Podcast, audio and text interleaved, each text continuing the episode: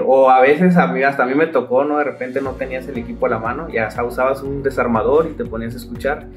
Eh, esas son prácticas de la vieja escuela, ¿no? No es lo mismo repararlo este, con tiempo a pedir, ¿sabes qué? Me urge y las, las notas o las facturaciones se van por los cielos. Con el mantenimiento preventivo es entenderlo de manera integral, no solamente realizarlo y medirlo. ¿Qué tal amigos? ¿Cómo están? Soy Paco Vázquez. Bienvenidos a Integrando la Industria, un podcast presentado por Rizul. Y el día de hoy me encuentro vía remota hasta Puebla con el ingeniero Oscar López de Rizul Zona Sur. Ingeniero, bienvenido a Integrando la Industria. ¿Cómo estás? ¿Qué tal, Paco? Muchas gracias por la invitación. Nos encontramos ya muy ansiosos de comenzar con esta grabación. Muchas gracias. Y es que el día de hoy nos vas a platicar de un tema muy interesante, la importancia de las mediciones en el mantenimiento predictivo. ¿Cuáles son las tendencias más actuales para este tema? ¿Quieres conocerlas? Quédate con nosotros.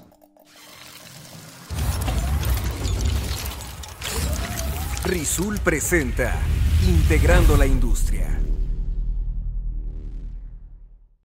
Me, querías compartir una anécdota, a ver cómo está, de qué se trata.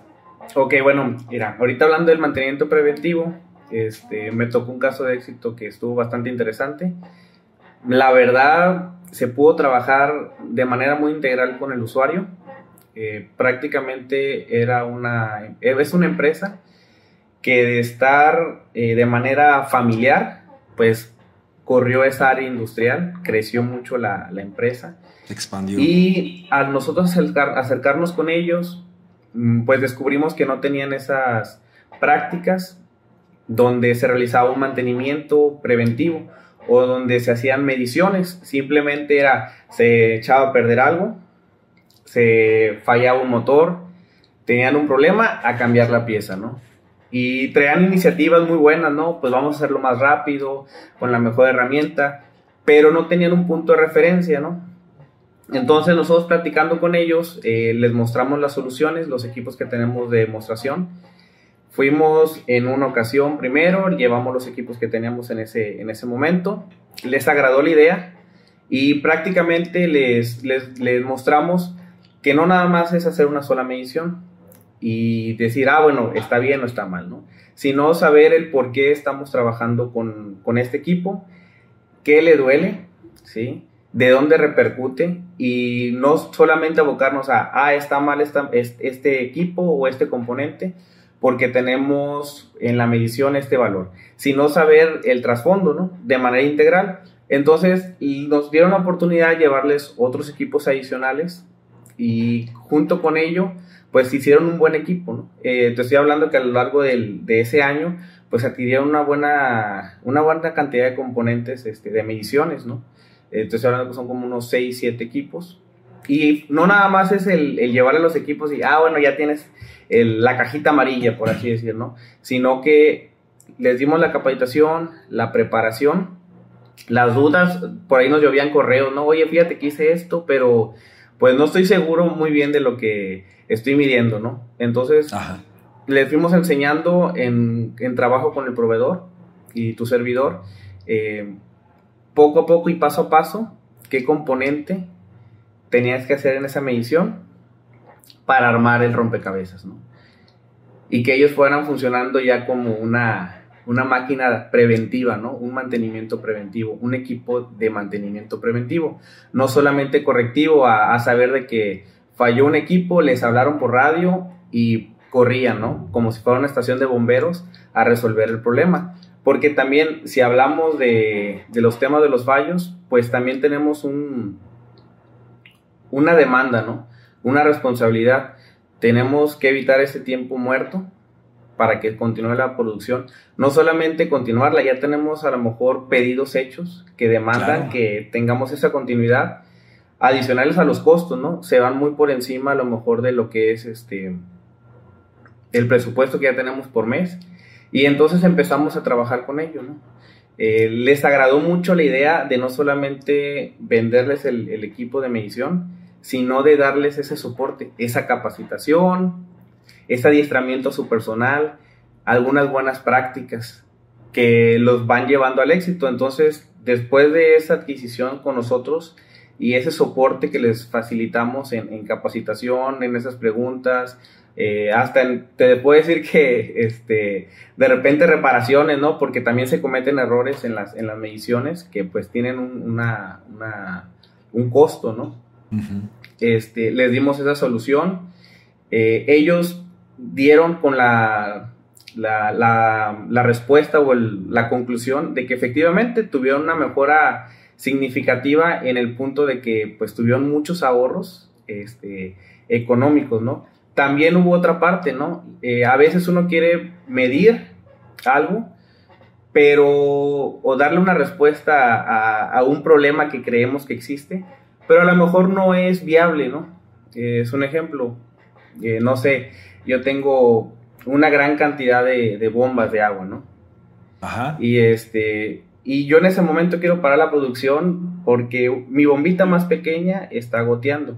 Entonces eh, fuimos dándole esa solución de que no siempre teníamos que reparar todo en el momento que se, que se que dejaba de fallar. Si teníamos un, un equipo de respaldo, podíamos seguir funcionando. Dábamos el, en el punto exacto para poder programar y dar esa solución. Y también lo mismo con los equipos. Eh, por ahí en esa inercia, pues ellos empezaban también a buscar en el Google, ¿no? Eh, algunos equipos que veían también de la, de la misma marca o de, la, de las mismas soluciones que manejamos. Y ellos me comentaban, bueno, este, no me puedes ofrecer este equipo. Les llevamos el equipo, valoramos la situación y hubo uno que en específico que les dijimos, mm, creo que no, no te corresponde todavía ahorita, porque tu retorno de inversión o la facilidad con la que vas a trabajar con él, este, es un gasto que vas a tener y no vas a usar tanto, ¿no? Es un equipo que a lo mejor una vez al año. Y ahí es importante, ¿no? Porque te empiezas a ganar la, confianza de ellos. Claro. Claro, porque ahí se da cuenta el cliente que no estás ahí eh, para venderles nada más, para, para hacer un pedido, sino realmente darles una asesoría completa que, que le reditúe al cliente, ¿no? Al usuario. Así es. Que, por ejemplo, ingeniero, podemos decir que así como este, como este ejemplo que nos compartiste, eh, suceden, suceden con grandes empresas en donde tienen eh, viejas prácticas eh, en el tema del mantenimiento predictivo y que, y que tal vez no se han dado los, las actualizaciones necesarias con base al crecimiento del mercado. Sí, bueno, precisamente eh, yo considero que muchas eh, de las prácticas actuales o lo que nos ha llevado fue a consecuencia de que poco a poco nos dimos dando cuenta que lo que hacíamos antes ya no era suficiente para lo que se requiere ahora, ¿no? Por eso un ejemplo, a lo mejor los equipos de vibraciones, y ahorita hablamos de la parte técnica, ¿no? Eh, anteriormente usaba un, un este, estetoscopio, ¿no? Para escuchar los ruidos. O a veces a mí, hasta a mí me tocó, ¿no? De repente no tenías el equipo a la mano y hasta usabas un desarmador y te ponías a escuchar. Eh, esas son prácticas de la vieja escuela, ¿no? De, de ahí fueron sacando las necesidades. actualmente pues ya usas un equipo que prácticamente te va a decir, lo estás colocando bien y te dejas la medición y te va a decir está bien o está mal. O en su defecto un equipo que te va a analizar completamente todo el, motor, por así decir, y te va a decir cuál es la falla exactamente en un, dentro de un estándar, de un, semáforo, para cuándo tienes que cambiarlo. Te da así toda la información de la mano. Y es algo que, pues, de tener un estetoscopio a tener un equipo de analizador, una, una computadora que te está dando todos los detalles, pormenores, y luego tú que esa información la lleves a tu base de datos y ya tengas programado, pues es una brecha bien, bien enorme, ¿no? pero fue a consecuencia de, que se empezó a, tener la necesidad, ¿no? De ver cómo se comportaban las máquinas. Después de ahí partimos, ¿no? Y, y, en las grandes industrias principalmente porque pues tienen grandes demandas, grandes cantidades de motores, este, grandes equipos de trabajo, de, técnicos, ingenieros que pues prácticamente son los responsables de que continuemos trabajando, ¿no? Totalmente, que, que la producción siga adelante sin afectarla porque no se pueden dar el lujo de detener la, producción y entonces las fechas de entrega se afectan y así sucesivamente muchos otros problemas que se desencadenarían, ¿no? Así es. Ingeniero, hace un momentito nos decías sobre el mantenimiento correctivo y el mantenimiento predictivo. ¿Puedes compartirnos cuál es la diferencia, la gran diferencia entre uno y otro, por favor? Sí, mira, a lo mejor para no entrar en una parte teórica, ¿no? Prácticamente uno es, ya tenemos el problema, lo resolvemos. Y el otro es adelantarnos a los problemas, pensar a futuro, eh, saber los tiempos y que no andemos corriendo, ¿no? Con prisas, porque correr este, y tener una premura es costoso. No es lo mismo repararlo este, con tiempo a pedir, ¿sabes qué? Me urge y las, las notas o las facturaciones se van por los cielos, ¿no? Entonces el presupuesto, cuando me tocó estar de ese lado, pues de repente ya lo tienes bien justo y ahora sí que te sientes este, bien presionado. A lo mejor no es, no es, no es, no es el caso tuyo, no personal, este, de tus cuentas, ¿no? Pero tú te sientes responsable de ese presupuesto y se te va acabando. Entonces prácticamente la diferencia entre uno es, uno ve a futuro y el otro ve en el momento. Así es. Con las debidas consecuencias del mantenimiento correctivo, como comentas, ¿no? Así es, sí, este, cada uno tiene sus, sus pros y sus, y sus contras, ¿no? Eh, principalmente en el preventivo vamos a tener esa templeza de saber definir en qué fechas vamos a trabajar y en el otro estamos al bomberazo, somos como una estación de, de bomberos, ¿no? Digamos entonces que el mantenimiento correctivo tiene contras y el predictivo tiene pros, ¿no? Prácticamente. Así es, y este, a principio a veces pensamos que esa transición eh, es costosa, ¿no? Y hay una manera muy sencilla de, darnos cuenta ¿Por qué es, es importante invertir en el mantenimiento preventivo?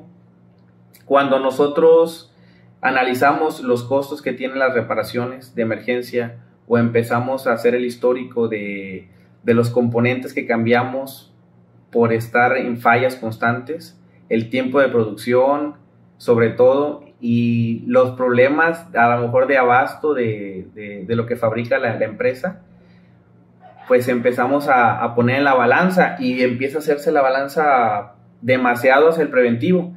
Y la, tendencia es que empecemos a, medir todo, como comentamos al inicio, en eh, prácticamente constante. ¿Sí? Ya no es acercarse a lo mejor una vez a la semana, al año o al mes, sino tener ya unas rutinas hechas para saber cómo se están comportando los equipos. Y esto quiere decir que siguiendo la tendencia, el mantenimiento correctivo ya es algo del pasado y el predictivo es algo que realmente tenemos que aplicar hoy en día. Eh, a, lo mejor te podría decir que, teóricamente o en definición, ¿no? Pues siempre vamos a corregir esas fallas, ¿no? Vamos a hacer un mantenimiento correctivo. Pero un mantenimiento preventivo, pues sí, es la tendencia. Que ya sí o sí, en muchas empresas, si nos hemos dado cuenta, te podría decir que que casi todas ya están implementando o ya implementan desde hace tiempo lo que es el mantenimiento preventivo. ¿Y, cuáles serían estos entonces los retos del mantenimiento predictivo hoy en día aquí en México, ingeniero? Bueno, ¿qué retos tenemos en la medición con el mantenimiento preventivo? Es entenderlo de manera integral, no solamente realizarlo y medirlo. Este, yo uso un ejemplo, ¿no? Y uso mi mano. Este, a lo mejor es, es algo de mi autoría, pero sirve mucho para, para darle sentido a las cosas, ¿no? A lo mejor no, no, no incluye todo lo que necesitamos, pero yo siempre digo que lo eléctrico está al lado izquierdo y lo mecánico está al lado derecho, ¿no? Lo eléctrico vamos a empezar con calidad de la energía y luego lo mecánico con todo lo que es vibraciones, que también es un mundo, ¿no? Igual que lo eléctrico. Este, vibraciones, alineación, balanceo, buenas prácticas, etcétera, ¿no? Y nosotros decimos, por así decir, ¿no? Y hablando de lo técnico, hacemos termografía. Y, este, y la termografía me, me marca que el motor tiene un problema, ¿no? Pues está calentando mucho en, un punto. Y digo, ah, pues vamos a darle solución. Bueno, pero yo hice el área eléctrica y el área mecánica, hice esas dos mediciones. A lo mejor no es del área mecánica, no es un componente. Si Un rodamiento a lo mejor eh, no quiere decir que los rodamientos vienen mal o yo los coloqué mal o no hice una buena alineación o en su efecto el balanceo, sino que a lo mejor la calidad de la energía con la que yo estoy trabajando me le está pegando a la bobina o a las bobinas, mejor dicho, y estoy generando ese calentamiento. Y empezamos a, descubrir, ¿no? Empezamos a, ver, y bueno, ok, y este, a lo mejor tenemos mal el sistema de tierras, es un ejemplo, ¿no? Y, este, y no está drenando bien. Este, y luego decimos, ah, caray, pero a lo mejor tengo mucha humedad y yo no me había dado cuenta y, este, y mi equipo se está desgastando mucho. Y a lo mejor ya tengo descargas eh, parciales dentro del, del, motor y se van a ver reflejados en el rotor. Entonces empiezas a armar todo el rompecabezas y no nada más te das cuenta que es este, cambiar un rodamiento, sino a lo mejor darle el debido mantenimiento a la, a la bobina, al aislamiento, estarlo revisando. A lo mejor el motor que tenemos en esa capacidad o en ese diseño no era suficiente para la carga que tenemos de trabajo. Y empezamos a, hilar, ¿no? Y nos damos cuenta que pues son diferentes pruebas las que tenemos que estar haciendo, no solamente en un punto. Ingeniero, ¿y qué tecnología, qué solución se cuenta hoy en día en la industria la más actual para poder, por ejemplo, hacer una medición predictiva lo más puntual o, lo más exacta, precisa posible?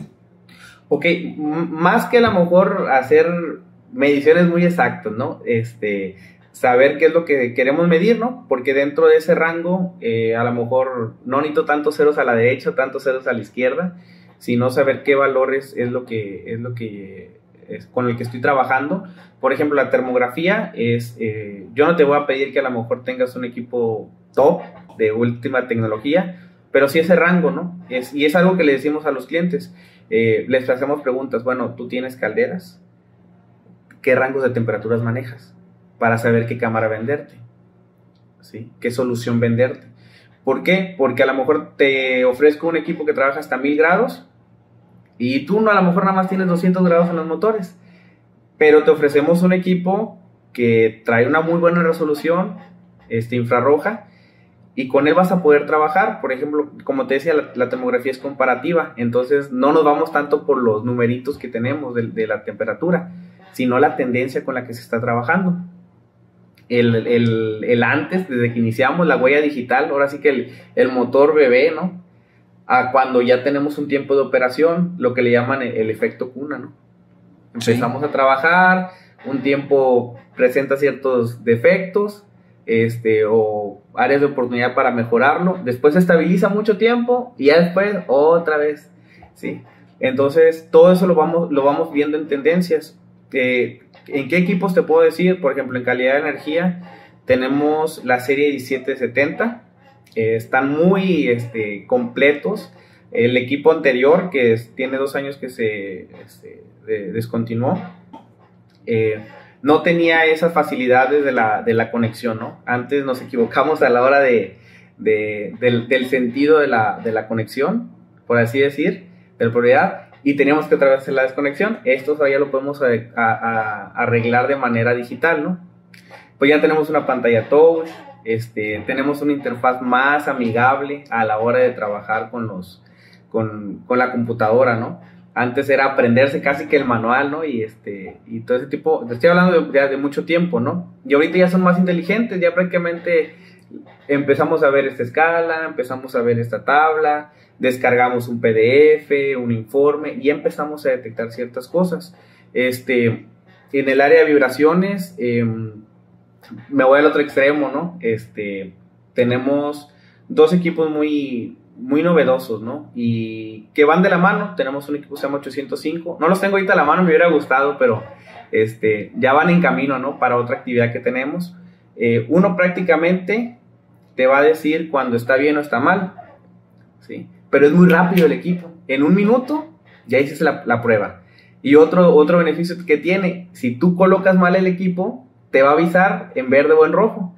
Entonces te da la confianza que tú no nada más lo hagas, a tu personal operativo, a tus técnicos, también les des el equipo. ¿sí? Y en un minuto haces mil cosas, ¿no? Este, ¿A qué voy con esto? Si tienes 200 motores, en un día puedes sacar fácilmente esa rutina de mantenimiento. Y luego tenemos el, el, complemento, ahora sí que son complemento. Un analizador que a lo mejor te va a llevar 8 minutos en lo que vacías toda la base de datos o 5. Pero no es necesario que a todos les metas el analizador. Solamente a los que te salieron mal, de esos 200, pues ya le haces el análisis. Entonces, pues son equipos que son complemento, son novedosos, son prácticos de usar Y este, y pues tienen muchas mejoras, ¿no? Antes la medición de vibraciones se hacía eje por eje, en los tres ejes, axial, radial, tangencial. Y ahorita, con uno solo, que es magnético, ya tienes todo. Entonces, te da muchos beneficios. Ingeniero, hablando, hablando de estos, de estos eh, um, puntos que se tienen que analizar y medir, tanto como el ejemplo que me decías eh, de lo eléctrico y lo mecánico, ¿los equipos Fluke pueden ver estas dos áreas? Sí, así es. Este, como te comentaba, en el área eléctrica tenemos los equipos de calidad de energía, tenemos equipos de medición de tierras, hasta te podría decir que tenemos equipos de termografía y de aislamiento. Y en el área mecánica tenemos alineadores, equipos que te hacen, que te identifican el, balanceo y la alineación, y que te identifican las vibraciones, factor cresta, y pues por ahí otras cosas, ¿no? Oye, ingeniero, ¿y cómo se implementa ya el mantenimiento eh, preventivo en la industria teniendo estos equipos? Ok, bueno, cuando nosotros ya tenemos todo el, juego de trabajo, a veces es bien difícil que, ahora sí que pidamos la lista de Santa y que nos lleven todos los equipos, ¿no? Empezamos con uno y, o con dos. Entonces, ¿qué es lo que nosotros planteamos? Que a la hora de que hacen la adquisición, este, vemos las necesidades y las dimensiones de su proyecto o su presupuesto. Bueno, eh, ¿qué es lo que, con qué podemos comenzar? pues empezamos a lo mejor con mediciones sencillas, como era una medición de vibraciones de si está bien o está mal, ¿sí? Este, checar lo que ya tenemos, a lo mejor el aislamiento, ¿sí? Eh, las mediciones de tierras que estén en, buenas condiciones, ¿sí? Hasta cosas muy prácticas como es medir el voltaje y la corriente, ¿sí? Eh, con un multímetro, un, amperímetro, empezar a, a tener esas prácticas, esa tendencia. Y ya después, a lo mejor un Ferrari, ¿no? Traer algo más, más sofisticado, como es un equipo de calidad de energía, un analizador, un equipo de análisis de vibraciones. También a lo mejor si no queremos empezar con un análisis por temas de presupuestos o esa curva de aprendizaje que tenemos en el mantenimiento preventivo, pues empezamos con prácticas como una alineación láser, ¿sí? para ver cómo está el, el, el motor alineado, nuestros componentes y también con la termografía no siempre es necesario empezar con una cámara nivel experto. Podemos empezar con una cámara, ahora sí como los celulares, ¿no? Gama media alta, gama alta, y, eh, y empezar a, a, trabajar con ellos. siempre tratamos de sugerirles el equipo que más adecua a, a, las necesidades de medición que tienen. ¿sí? Ya de ahí vienen otros temas, ¿no? Que este, a lo mejor tengo, cuento con tanto presupuesto o tengo estas necesidades, pero todavía a lo mejor es un ejemplo, poner lentes o mirillas térmicas, pues no está dentro de mi alcance. Ah, bueno, pero sí lo vas a hacer a futuro. Sí, claro que sí. Entonces empezamos a, prever, en lugar de tener, darles una cámara que no va a tener esa capacidad de ponerle los lentes. Este, yo me imagino lentes así como si fuera una cámara de, como las del fútbol, ¿no? Le pones su lente. O las cámaras profesionales que ustedes usan, ¿no? Bueno, hay cámaras que no tienen esa capacidad de que le ponga su lente, ¿no? Como que le llaman subprofesionales o semiprofesionales, o hasta en su defecto, pues tenemos cámaras portátiles como las que nos llevamos en las vacaciones, ¿no? Eh, para no decir marcas, ¿no? De esas negritas, así, este, que las usaban este, rollo antes, ¿no?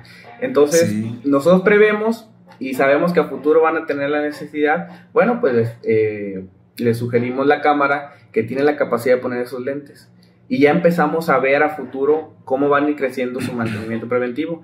Y en Flu tenemos esa capacidad y el servicio que, que ofrecemos dentro de Rizul no nada más es lo que te comentaba, este, aventarles la cajita amarilla o ofrecerles o venderles la cajita amarilla, sino también darles esa asesoría previo que ellos vayan a adquirir, eh, también en el, en el área posterior a la adquisición, donde ellos van a tener la confianza de que va a haber alguien que los esté respaldando.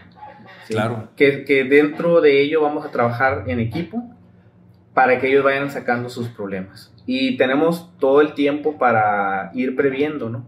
Entonces, es muy, es muy, muy buena esa iniciativa, ¿no? De, este, de no solamente trabajar en el área de la, de, la venta, sino darle esa atención. ¿no?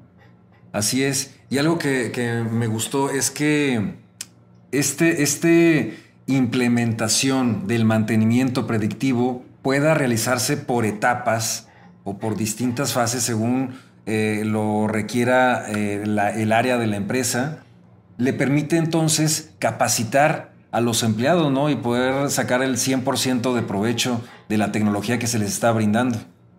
Sí, y, y sobre todo que se hace esa relación con el cliente, con el usuario que está día a día, este, ahora sí que este, ensuciándose, trabajando, sudando y con su equipo de trabajo, que muchas veces nos, nos ha llegado a pasar que ese cliente ya tenía su equipo de trabajo, por X razones tiene esa rotación de personal y tiene esa confianza de volvernos a hablar para que lo apoyemos en esa curva de aprendizaje con su equipo de trabajo, para que no se pierdan esas buenas prácticas que ya tenían. Muy bien, ingeniero, pues estamos casi llegando al final de este podcast. ¿Algo más que quieras comentarle a nuestros amigos de Integrando la Industria? Eh, bueno, pues recalcar, ¿no? Lo que es, este, lo que no podemos medir, no lo podemos evaluar. Y pues siempre va a ser importante que tengamos al alcance esas necesidades. Eh, yo veo al, equipo de mantenimiento preventivo como un equipo de NASCAR, ¿no? Este, que tiene que hacer las cosas muy rápido y, bien hechas para tener respuesta. ¿Por qué? Porque la operación no te permite tener tanto tiempo muerto. Entonces, pues que se acerquen a nosotros para que les demos esa solución, que podamos trabajar en equipo con ellos. Ahora sí que si nos dan la oportunidad de, abrirnos sus puertas, eh, transmitirnos las necesidades que ellos tienen, pues vamos a poder trabajar de una manera excelente, ¿no? Perfecto. Ingeniero Oscar López de Rizul, México. Muchas gracias por acompañarnos. Gracias a ti por la invitación. Amigos, les recuerdo a que le den like y compartan esta publicación a través de, nuestras distintas plataformas digitales. Les recuerdo también nuestro correo electrónico integrando la industria Soy Paco Vázquez. Hasta la próxima.